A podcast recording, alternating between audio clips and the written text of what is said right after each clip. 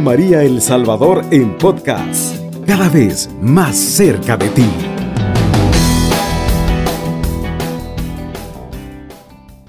Compartiendo, pues naturalmente, lo que es el plan arquidiocesano.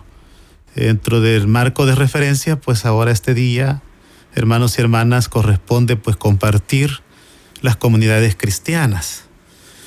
Es interesante cómo el plan arquidiocesano pues se va cada momento pues este transmitiendo a través de diferentes medios y por qué no decirlo a través de las diversas radios, en este caso pues de Radio María.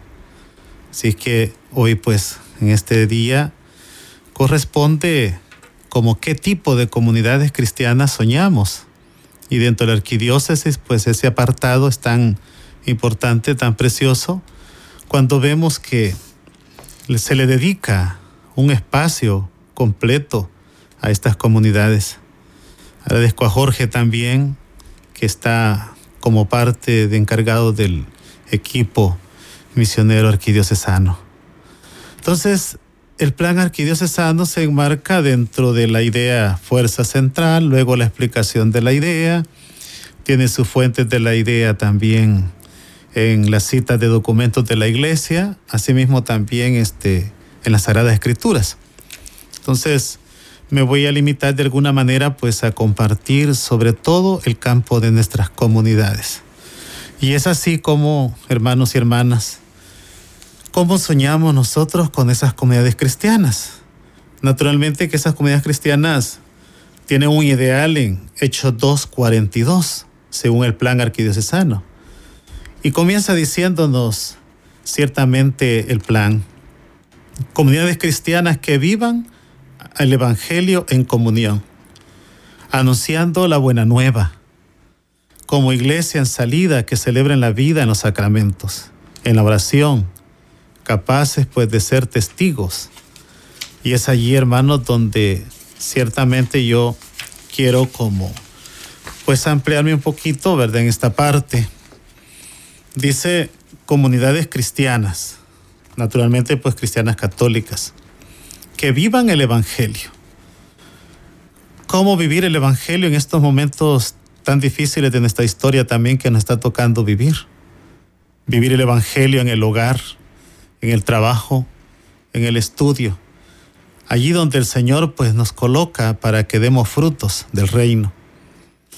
Que vivan en comunión, comunidades que buscan siempre la manera de generar espacios de armonía, nunca división. Sabemos la, la comunión siempre la va a fomentar el Señor a través de nosotros.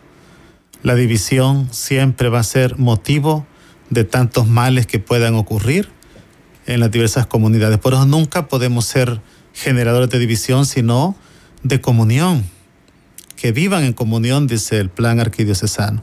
Claro, está inspirado por todas las, las parroquias, ¿verdad? Cuando se hizo este plan 2019-2024, fuimos llamados los párrocos con representantes de las diversas parroquias para crear este plan. Fue entonces todo lo que se ha plasmado en este plan ha sido generado desde las desde la base de las diversas parroquias claro, a través de nuestros pastores también, Monseñor José Luis Salas, el Cardenal Gregorio y todos los encargados, ¿verdad?, del área pastoral a nivel arquidiocesano.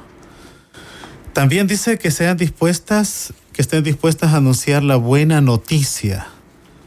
¿Qué significa eso? Que los hermanos y hermanas de las comunidades sean los primeros en anotarse para la misión evangelizadora en sus parroquias.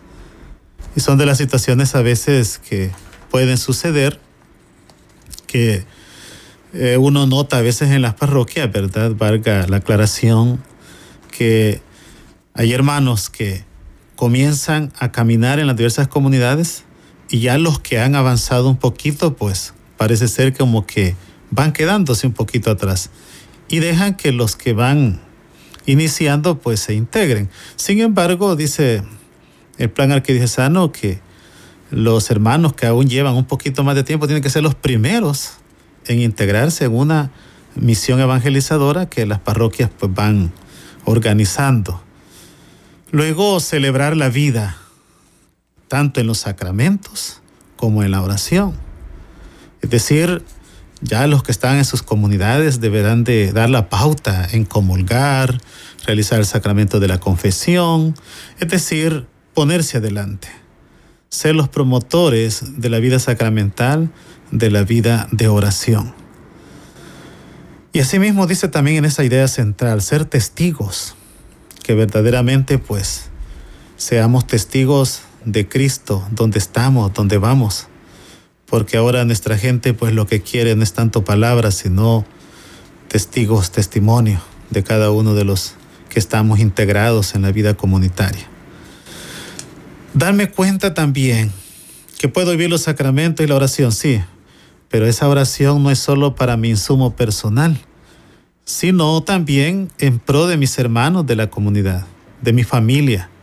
De ahí la importancia de Hechos 2.42 Dice la palabra del Señor que eran asidos a la enseñanza de los apóstoles, a la convivencia fraterna, a la fracción del pan, a las oraciones. Se nos pide a nosotros, no tanto por imposición, sino por fe, seamos perseverantes. Las primeras comunidades eran asidos a la enseñanza de los apóstoles. Nosotros tenemos también que ser perseverantes, asidos donde nos toca servir. Convivencia fraterna. Esa convivencia fraterna cuando hacemos nuestras pequeñas comunidades tiene que notarse desde, desde el inicio de nuestra pequeña comunidad. Tanto pues en el saludo, en la acogida, en la bienvenida a los hermanos, que se sientan parte de esa comunidad y que no se sientan extraños.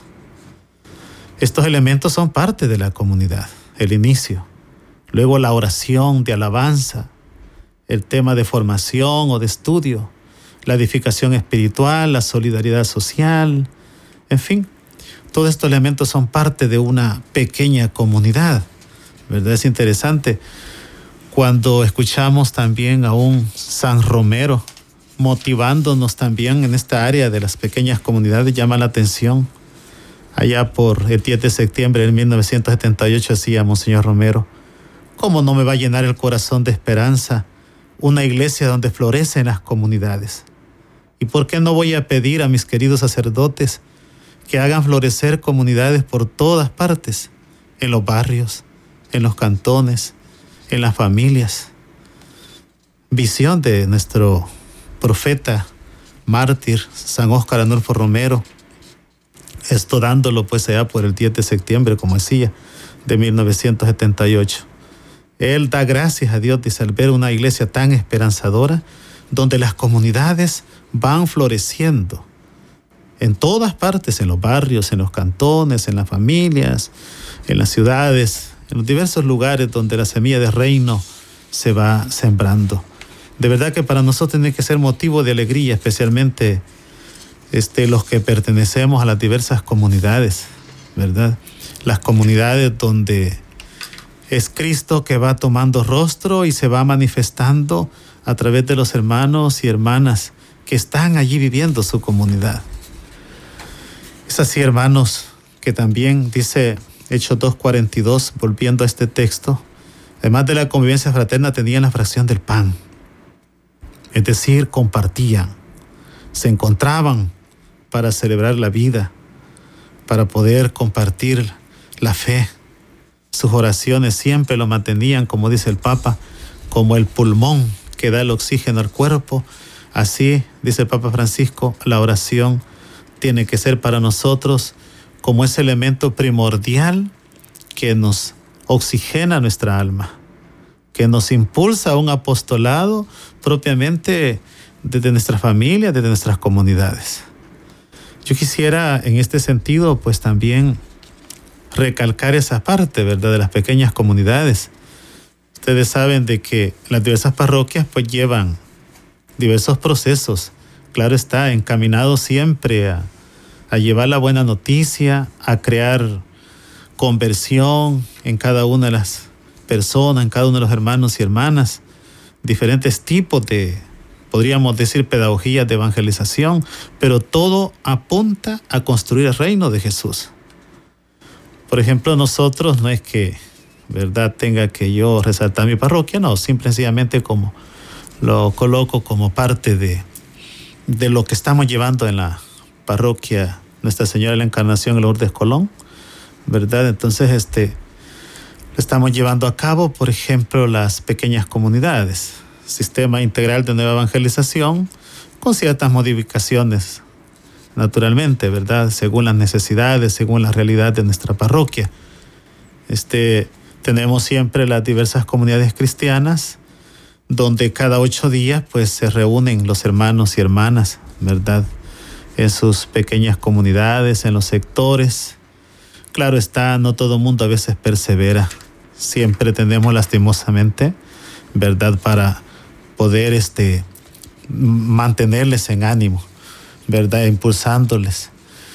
Muy bien, así que ahora vamos a hacer una pausa, ¿verdad? Después de este momento de las comunidades cristianas. Luego, después de una breve pausa, vamos a continuar, ¿verdad? Reflexionando sobre este precioso tema que nos toca compartir como equipo misionero arquidiocesano. Estás escuchando Radio María El Salvador, un instrumento de la nueva evangelización.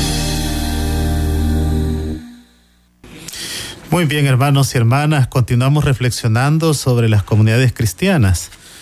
Como les decía, ¿verdad? En nuestra parroquia Encarnación, estamos siempre teniendo como parte de este proceso pastoral de las pequeñas comunidades, o sea, estas comunidades cristianas que menciona el plan.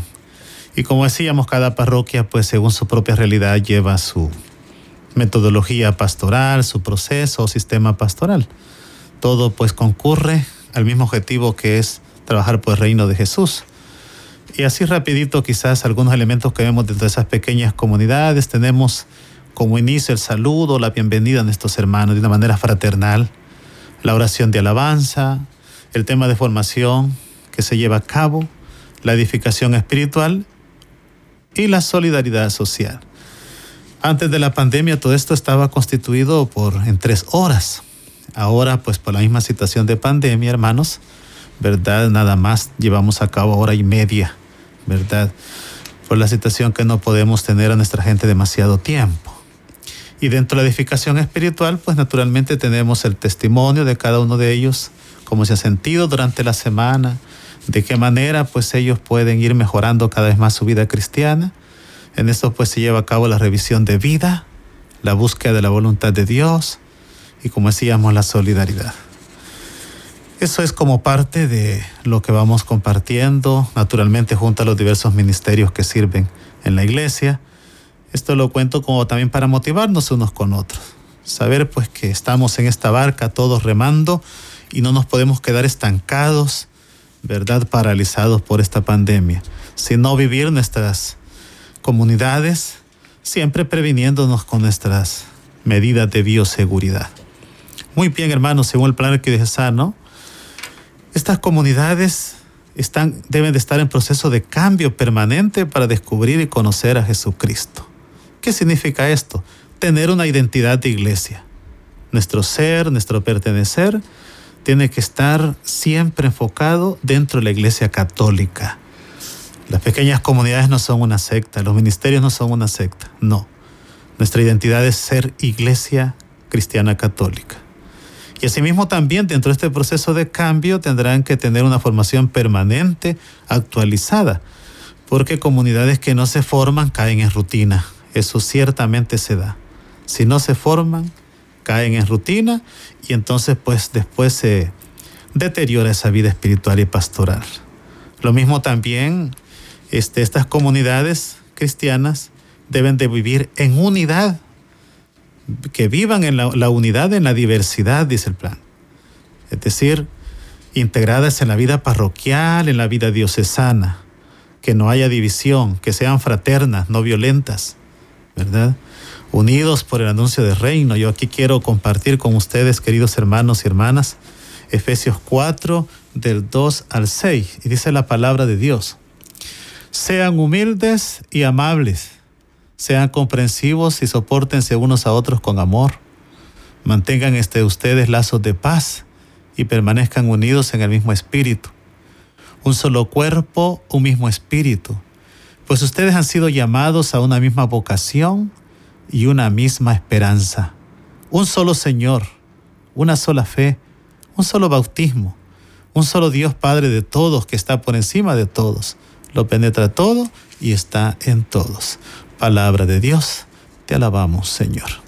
Sean humildes, sean amables, manténganse unidos, dice la palabra del Señor, porque un solo es el Señor, una sola es la fe, un solo bautismo. Sean comprensivos, sean amables. Todos estos elementos deben de vivirse en la pequeña comunidad. Y claro está, en la pequeña comunidad me lleno de todos estos elementos. ¿Para qué? Para vivirlos en mi hogar, para vivirlos en familia. Asimismo, dice el plan, que sean comunidades que den testimonio. Comunidades que no tengan miedo de dejarse iluminar por el testimonio de los mártires. Perseverantes y solidarias. Es interesante perseverantes, dice el plan, teniendo entre ellos también corrección fraterna, acompañando a sus hermanos, a sus ovejas, los coordinadores, los catequistas de estas pequeñas comunidades en tiempos difíciles. Que haya corrección fraterna. Me permito también compartirles con ustedes aquí San Mateo 18, del 15 al 18, que nos dice la palabra del Señor. Y dice la palabra, si tu hermano ha pecado, vete a hablar con él a solas para reprochárselo. Si te escucha, ha ganado a tu hermano. Si no te escucha, toma contigo una o dos personas. De modo que el caso se decida por la palabra de dos o tres testigos. Si se niega a escucharlo, informa a la asamblea. Si tampoco escucha a la iglesia, considéralo como un pagano o un publicano. Yo les digo que todo lo que aten en la tierra mantendrá atado el cielo, y todo lo que desaten en la tierra lo mantendrá desatado el cielo. Asimismo yo les digo, si en la tierra dos de ustedes se ponen de acuerdo para pedir alguna cosa a mi Padre Celestial, Él se los concederá. Pues donde dos o tres están reunidos en mi nombre, allí estoy yo en medio de ellos. Palabra del Señor. Donde dos o más se reúnen en mi nombre, allí estoy yo en medio de ellos.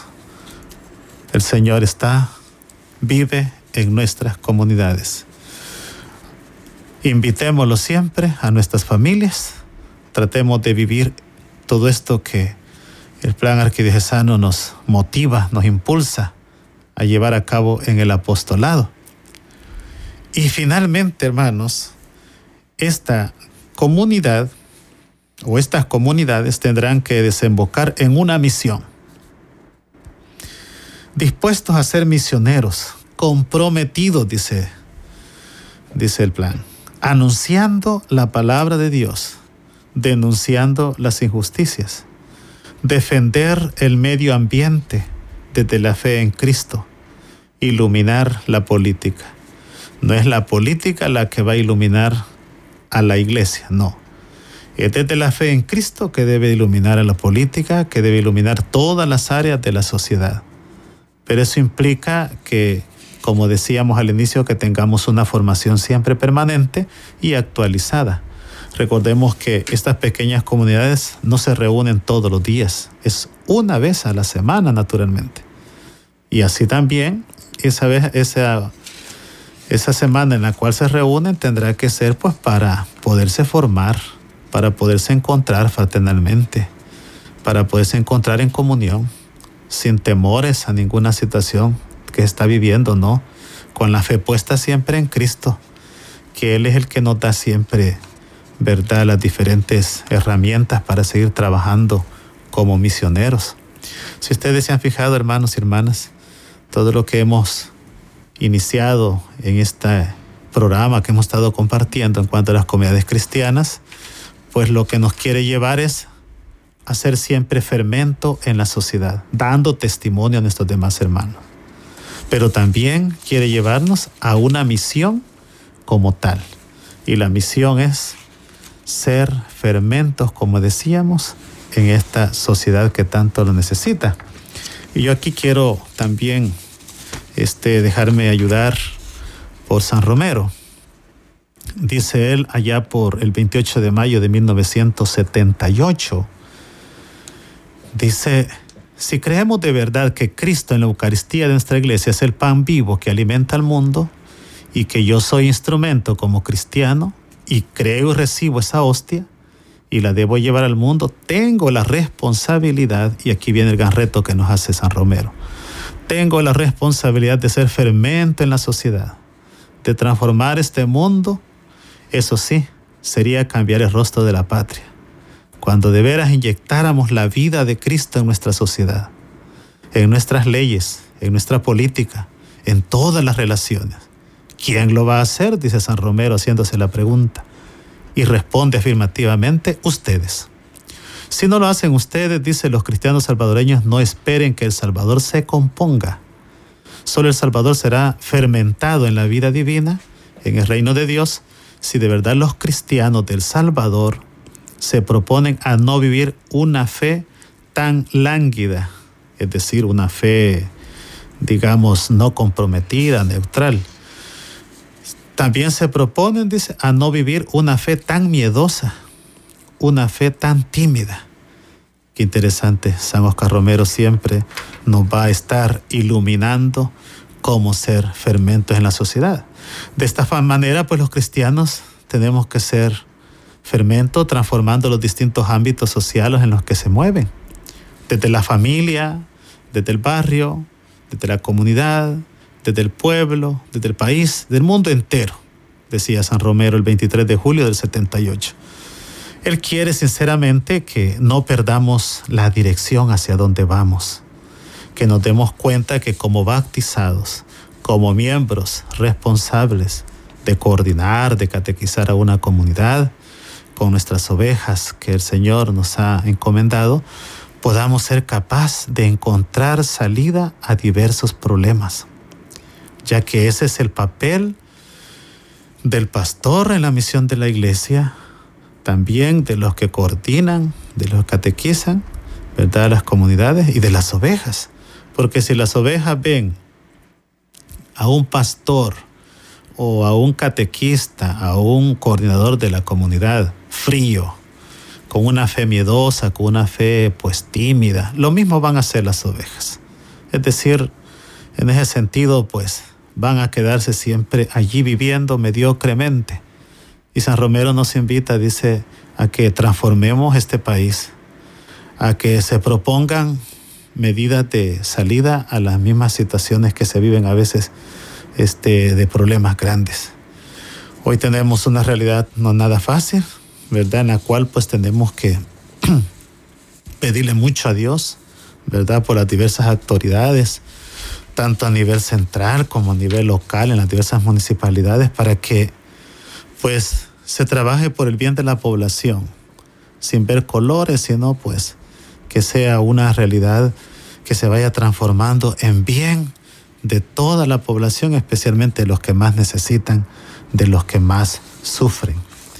Es así, queridos hermanos y hermanas, que de verdad me da gusto compartir estos elementos que nos puedan ayudar a todos, ¿verdad? A que de verdad podamos acogernos unos a otros fraternalmente, ya que eso es lo, el papel de la pequeña comunidad, que nos sepamos amar, que nos conozcamos, que vivamos concientizándonos de esa energía divina de la palabra del Señor, de los sacramentos, de la oración, todo eso nos va a mantener siempre firmes sirviéndole al Señor. De lo contrario, pues quizás nuestras comunidades se verán amenazadas por diversas situaciones que a veces agobian la vida de la iglesia.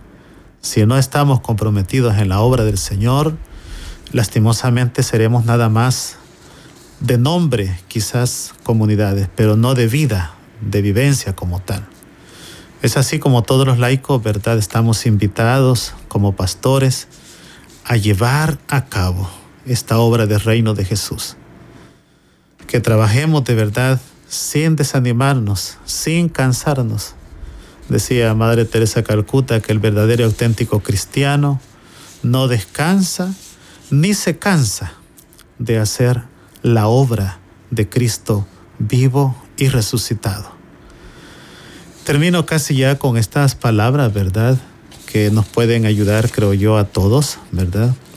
Que San Romero lo decía ya por el año 1975 y decía él con estas palabras, hemos de recordar, dice, una semana de pastoral de 1975. Es interesante él haciendo como memoria de esa jornada que es la que ha definido la pauta que está siguiendo la arquidiócesis, insistiendo en las comunidades, perdón, insistiendo en la formación de comunidades, en aquel tiempo eran las comunidades eclesiales de base, en la formación de dirigentes o agentes de pastoral. Bien, ¿se han fijado ustedes, queridos hermanos, de que todo esto, pues, de alguna manera, pues, están invitados a formarnos, a llevar a cabo esta obra que el Señor nos ha encomendado, la vivencia de los sacramentos de la oración, impulsados un apostolado de evangelización. Bien, en este momento pues haremos una nueva pausa, ¿verdad? Musical, y luego pues continuamos ya finalizando con el último bloque. Radio María El Salvador, 107.3 FM, 24 horas. Muy bien, hermanos y hermanas. Este, qué bueno que estamos pues atentos. Sé que hay tantos hermanos y hermanas de ustedes que están pendientes de todas las programaciones de Radio María. Eh, pues si algunos de ustedes quisiera, pues como ya decíamos, hacer alguna pregunta, algún mensaje, estamos pendientes, ¿verdad? Para respondérselo, ¿verdad?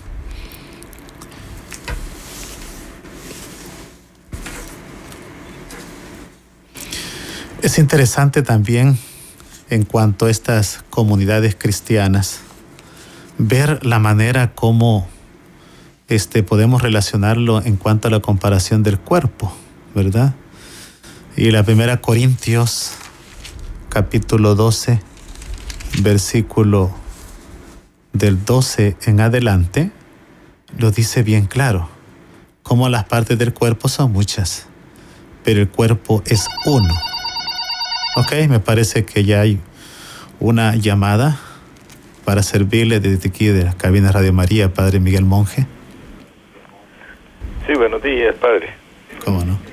Este, eh, muy interesante pues la que usted está diciendo de la formación de los laicos, pero como que nos que se ha quedado un poco, poco, digo yo, este, falto de, de formación para los trabajos que se le encomiendan a uno. Yo estoy yo estoy sacando un diplomado de la UCA de teología. Así ah, y, y realmente siente uno que la riqueza de Medellín y de Puebla, pues como que todavía está actual en todas esas propuestas y en las parroquias no, no, no siento yo de que yo pertenezco a una parroquia aquí de Apango. ¿Cómo no? no? No, no, no se tocan esos puntos, pues, y para mí todavía están actuales. Sí, sí. yo estuve de parte de mi parroquia en el cuando se hizo el plan arquidiocesana allá en el seminario. Sí. ¿Cómo no? pues propuestas buenas, pero yo creo que yo le decía pues al padre Jaime Paredes, estuvo de párroco con nosotros. Sí. lastimosamente cuando se dan los planes, se dan y no se le da seguimiento. Él me decía que sí, hoy sí me decía, hoy se le va a dar seguimiento, pero hasta la vez yo creo que no, porque no no sé, no sé, siento yo de que no se le ha dado un seguimiento como lo expuso Monseñor Alas, pues cuando al final de, cuando terminamos los tres días de, de trabajo ahí, ¿verdad? Sí, claro. Así es de que yo digo pues de que de trabajar un poco más en la formación de la gente. ¿va? ¿Cómo Gracias, no? Padre. Gracias, ¿Con padre. quién tengo el gusto, perdón? Arnulfo García. Ah, como no, Arnulfo, gusto de escucharlo. Sí, fíjese, yo creo de que vale la pena su llamada, es cierto. Lastimosamente, este, como que esos documentos de Medellín, Puebla, a veces se les da muy poca importancia. Ahí están como las fuentes que animan y motivan a nuestros laicos, siento yo.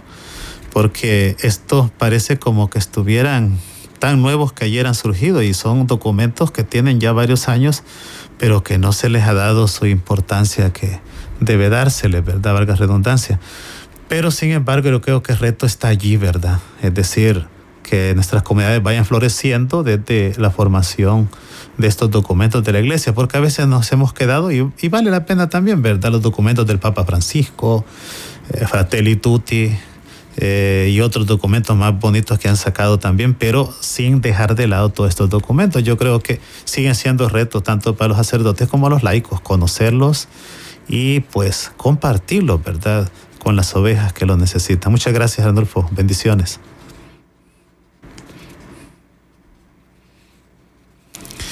Bien, los que les estaba compartiendo, ¿verdad? Este, en cuanto a la comparación del cuerpo. Y dice la palabra del Señor, todos forman un solo cuerpo. Así también Cristo. Hemos sido bautizados en único espíritu para formarnos. Y ya fuéramos judíos, griegos, esclavos o libres, todos hemos bebido del único espíritu. Un solo miembro no basta para formar un cuerpo, sino que hacen falta muchos. Y continúa aquí San Pablo, dice, supongan que diga el pie, no soy mano, y por lo tanto no soy del cuerpo, no por eso deja de ser de parte del cuerpo. O también que la oreja le diga, ya que no soy ojo, no soy del cuerpo. Tampoco por eso deja de ser parte del cuerpo. Si todo el cuerpo fuera ojo, ¿cómo podríamos oír? Y si todo el cuerpo fuera oído, ¿cómo podríamos oler? Dios ha dispuesto los diversos miembros colocando cada uno el cuerpo como ha querido. Si todos fueran el mismo miembro, todo estaría el cuerpo. Pero hay muchos miembros y un solo cuerpo. Es interesante cómo la palabra de Dios nos hace ver que todos somos el cuerpo, ¿verdad? Cristo es la cabeza. Y dice aún más, las partes del cuerpo que parecen ser más débiles son las más necesarias. Es interesante, ¿verdad? Ustedes son el cuerpo de Cristo. versículo 27, capítulo 12 de la primera Corintia de San Pablo. Cada uno en su lugar es parte de Él. Y coloca aquí como un listadito, ¿verdad? Como el Señor ha ido pues llamando a cada uno según su propia vocación. En primer lugar están los que Dios hizo apóstoles en la iglesia. En segundo lugar los profetas. En tercer lugar los maestros. Después vienen los milagros, luego el don de curación, la asistencia material, la administración de la iglesia y los diversos dones de lenguas. ¿Acaso si todos son apóstoles, son todos profetas? ¿Son todos maestros?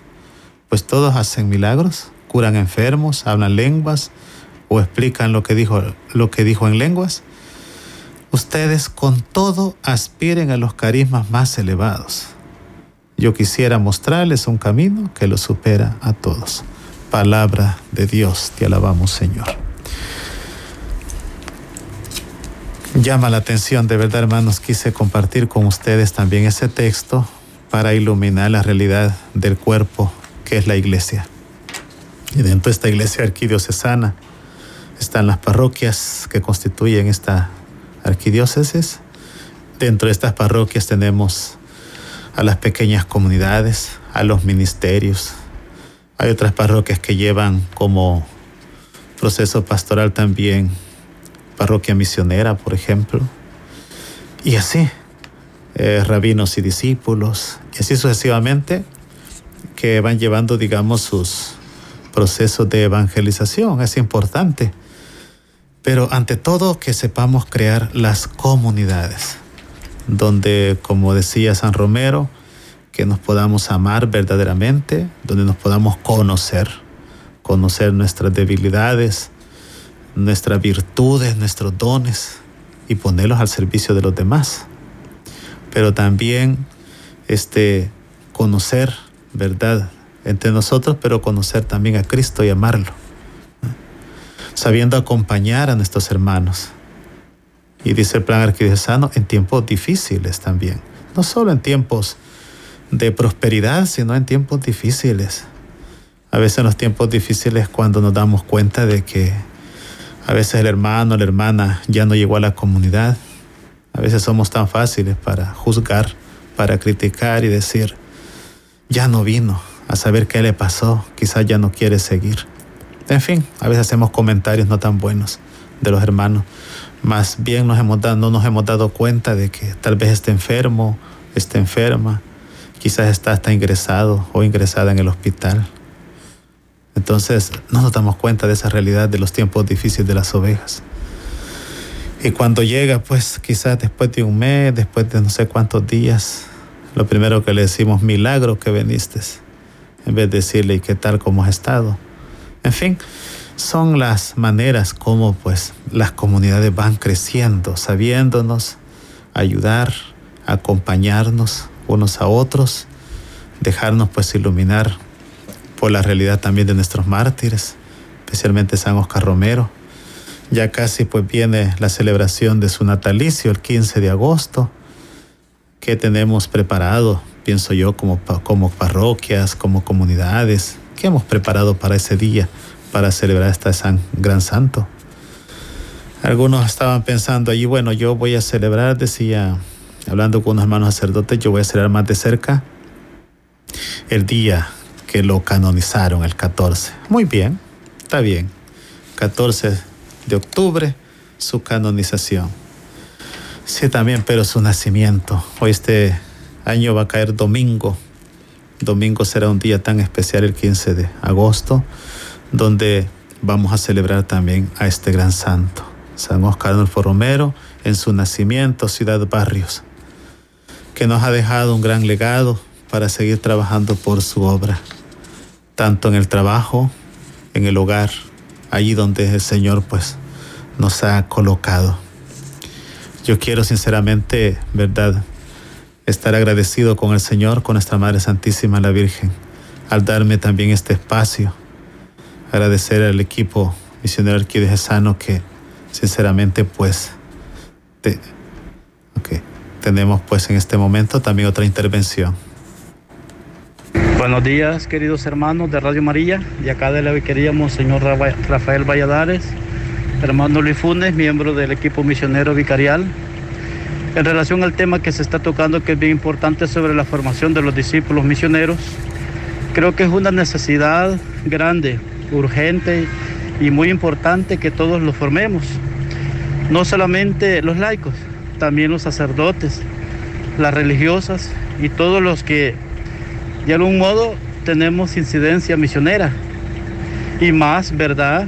los sacerdotes que están frente al pueblo, que están en una realidad pastoral frente a una comunidad. Creo yo, desde mi pobreza de conocimiento, que todos necesitamos formarlos. Como lo dice el documento de Aparecida en el capítulo 6, el itinerario formativo del discípulo misionero.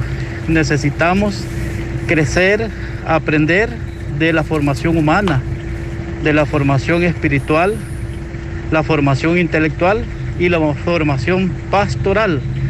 Necesitamos todos crecer. Solamente creciendo podemos dar razón a los desafíos que se presentan en el mundo de hoy. Todos necesitamos ser mejores discípulos misioneros. Hermano Lifunes, un saludo a todos los que escuchan Radio María. Muy bien, gracias Luis. Qué bueno pues saber escucharte decía de la vicaría, Monseñor Valladares. Qué bueno, Luis. Entonces, cierto, creo que todos, como he dicho también, necesitamos formarnos en la parte, pues, intelectual, en la parte humana, en la parte, pues, pastoral, espiritual. Sí, vale la pena. Tocaste un documento bien interesante, documento de Aparecida. Aquí también dentro de las fuentes de este tema de las comunidades cristianas, también este, toca este, los diversos, diversos numerales de Aparecida en cuanto a, a estas comunidades cristianas, documento Aparecida número 162, 164, 169, 172, 365 y 369. Así también el, Catecismo de la Iglesia Católica también tiene entre sus fuentes estas comunidades cristianas, eh, Evangelii Gaudium del 11 al 13, Gaudium et Spes 26, en fin, gracias a Dios, qué bueno pues que tenemos tantas fuentes dentro de las cuales podemos formarnos todos, todos los agentes de pastoral y los agentes de pastoral desde el Papa hasta el más humilde, ¿verdad?, este agente pastoral en nuestras comunidades, que necesitamos siempre estar en una constante formación permanente y actualizada para que de esa manera podamos responder a los diversos desafíos que la sociedad y la iglesia pues nos presenta. Naturalmente pues que es todo un esfuerzo que tenemos que hacer, sacar de nuestros tiempos, ya que muchas veces nuestras agendas están tan, verdad, este, saturadas, pero no podemos dejar de lado la formación, verdad, que ya Luis nos mencionaba, es cierto, verdad, y qué bueno que Luis está dentro de, eh, Luis Funes está dentro de, ese, de esa inquietud del apostolado misionero, de comentaba ahí. Es interesante. Así que agradezco, termino agradeciendo entonces este, aquí a Radio María, claro que sí, por el espacio que me han concedido para poder este, compartir este, brevemente, ¿verdad? Este pequeño tema de las comunidades cristianas que se nos hace un llamado a todas las parroquias a pues a implementar las pequeñas comunidades o los diversos este, procesos o sistemas de evangelización que llevemos a cabo, a no quedarnos, ¿verdad?, este, a lo que va saliendo según, pues creo conveniente, ¿no? ¿Verdad? Sino a pesar de la pandemia que estamos viviendo, creo yo es necesario que vayamos teniendo siempre un plan en las parroquias, ¿verdad? Porque eso nos da como horizonte por donde ir avanzando, por donde ir dando respuesta a la realidad que vivimos como parroquia, como arquidiócesis, como pequeñas comunidades, como ministerios, allí donde están nuestras ovejas. Así es que, ¿verdad? Vamos este, a ir finalizando. Bendiciones a todos. Radio María El Salvador, 107.3 FM, 24 horas.